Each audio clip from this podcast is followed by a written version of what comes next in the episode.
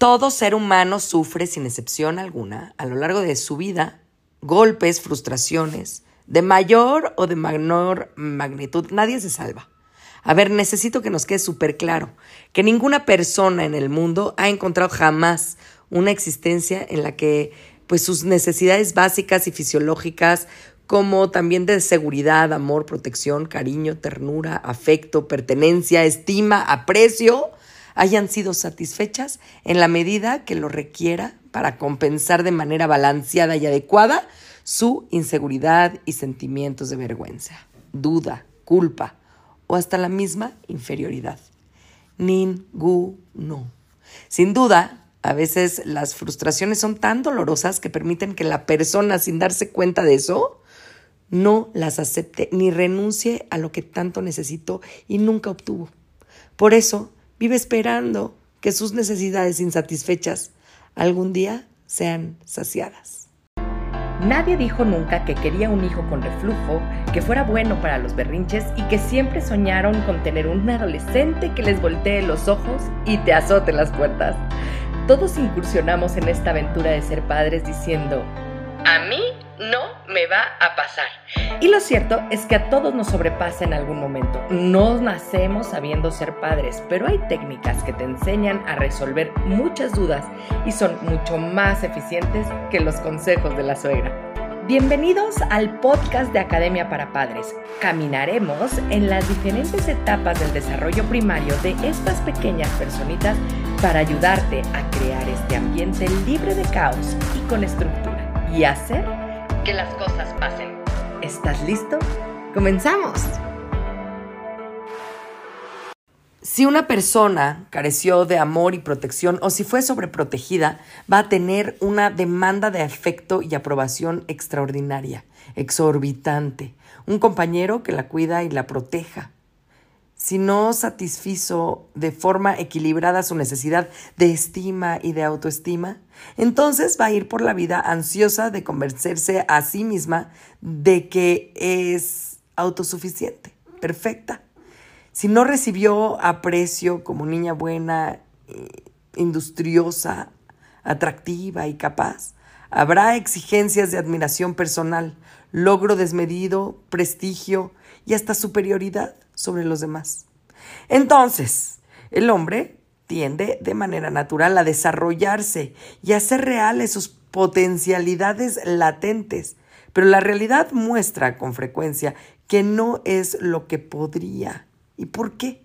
¿Por qué entonces existen diferentes factores que pudieran ser aprovechados para alcanzar la autorrealización y que no obstante se tornan obstáculos definitivos para esta? Ay, ay, ay, el ser humano, la verdad es que es la única criatura del universo que no es autorrealizante, la única que no es todo aquello que podría ser y que evita además su realización por voluntad propia.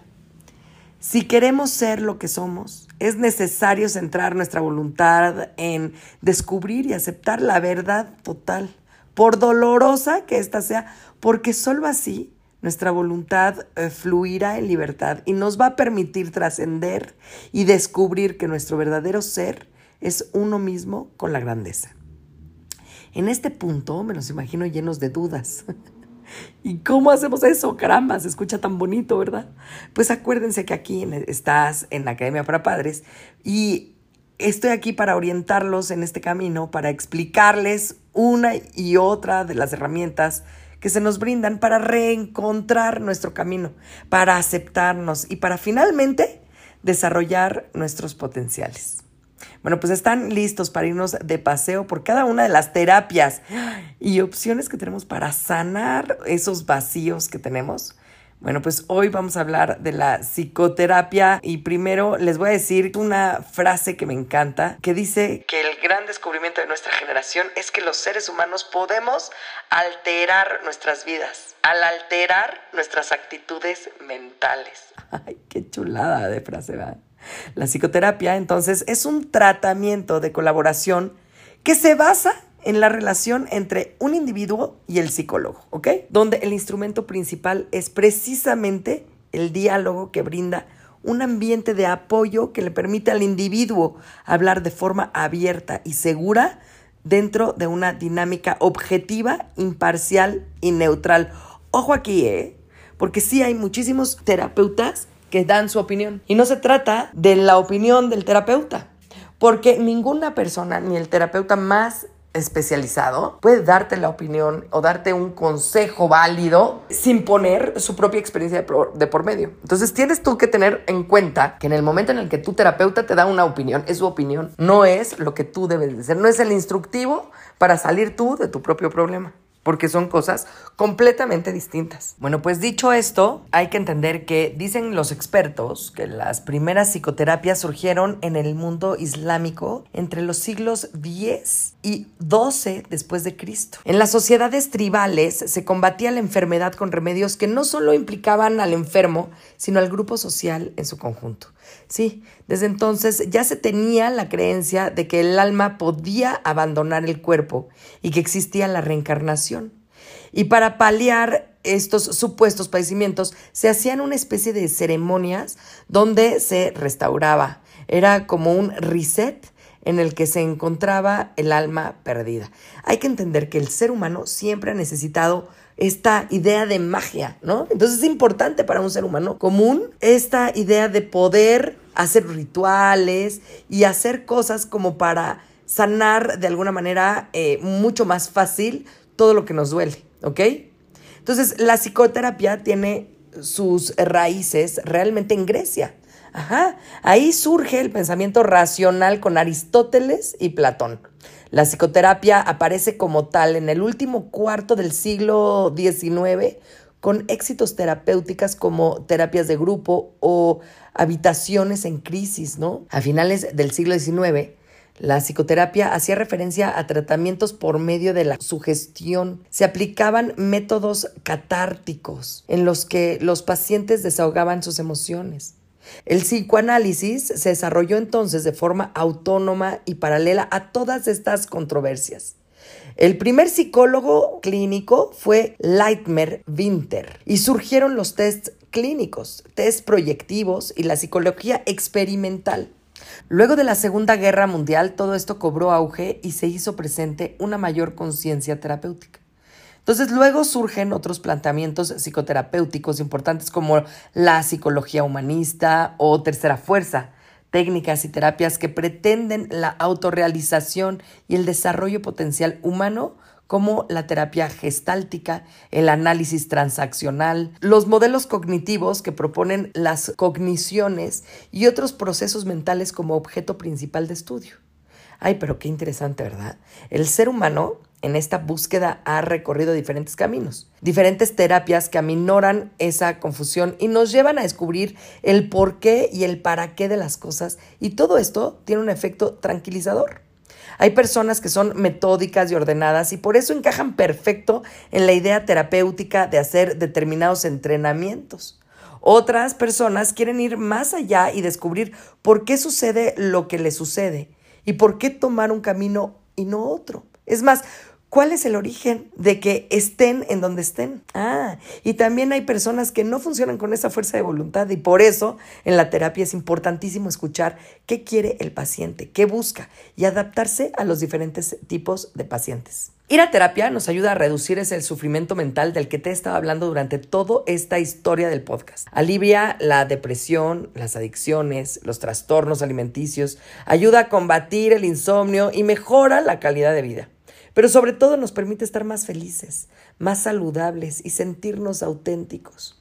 Una buena terapia nos ayuda a incrementar nuestra capacidad de resiliencia, es decir, la capacidad de recuperarnos ante los fracasos y saber superar las situaciones difíciles. Y es que todos buscamos sentirnos mejor con nosotros mismos y con la gente que nos rodea, la verdad.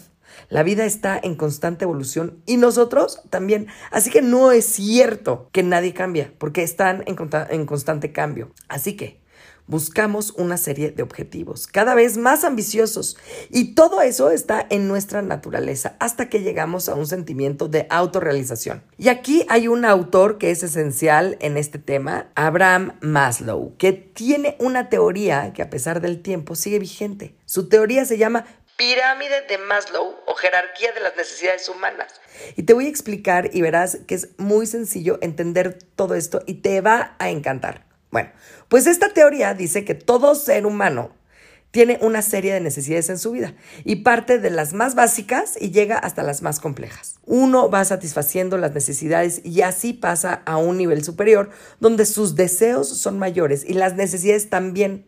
Miren, es muy sencillo. Las necesidades fisiológicas son las más básicas.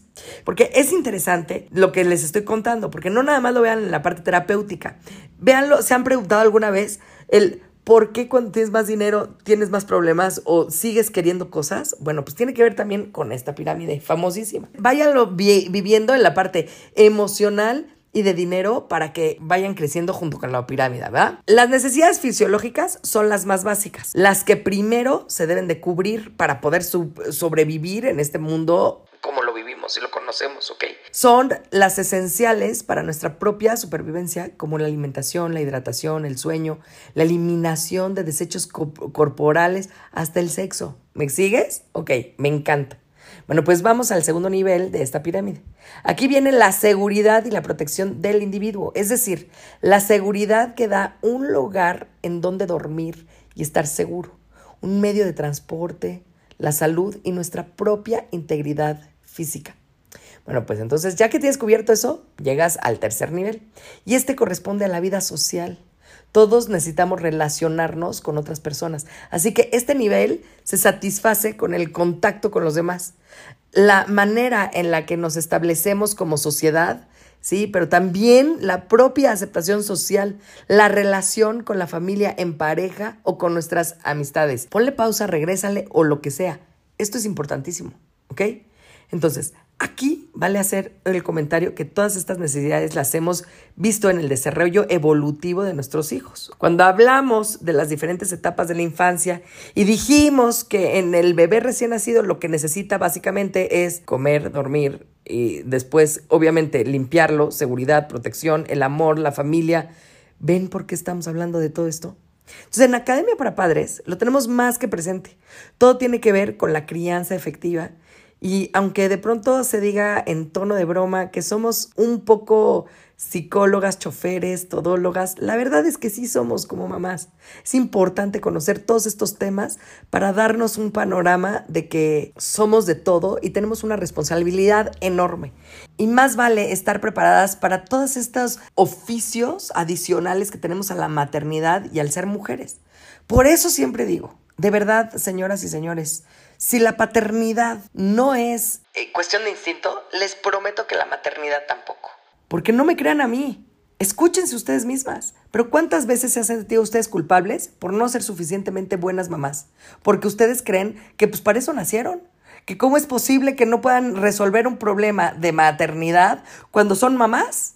Si son, ya tienen el título de mamá, ¿cómo es posible que no puedan ejercer todos estos títulos universitarios que les acabo de decir. O sea, a ver, todos estos oficios, si hacemos la cuenta completa, es chofer cocinera, ¿no? Hacemos la limpieza en general, ¿no? Esa es otra chamba. Eh, somos psicólogas, enfermeras, a veces pediatras también, pero somos también porristas profesionales, ¿cómo no? También tenemos que ser educadoras, pedagogas, tenemos que ayudarles de manera eficaz en resolución de problemas, somos expertas en el manejo del tiempo libre, en cómo ayudarles a los demás a cubrir sus necesidades propias de absolutamente todo. Ya me cansé.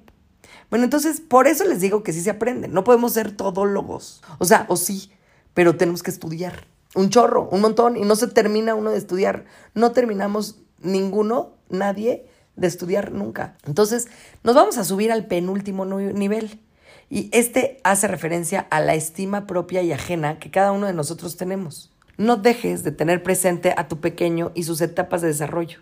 Aquí hablamos de reconocimiento. La última es la estima alta y de sentimientos como la libertad, la independencia o la confianza en uno mismo. Entonces, llegamos al último nivel de esta pirámide de Maslow, que es la autorrealización. La mayor necesidad psicológica y aquí es en donde se le da un sentido a las acciones que realizamos, el sentido de la vida. Aquí perseguimos objetivos vitales y damos sentido a cada una de las acciones de nuestra propia vida para llegar a ese punto. Y es necesario que la libertad y la independencia estén resueltos. Una de las terapias que más éxito tienen es la psicodinámica.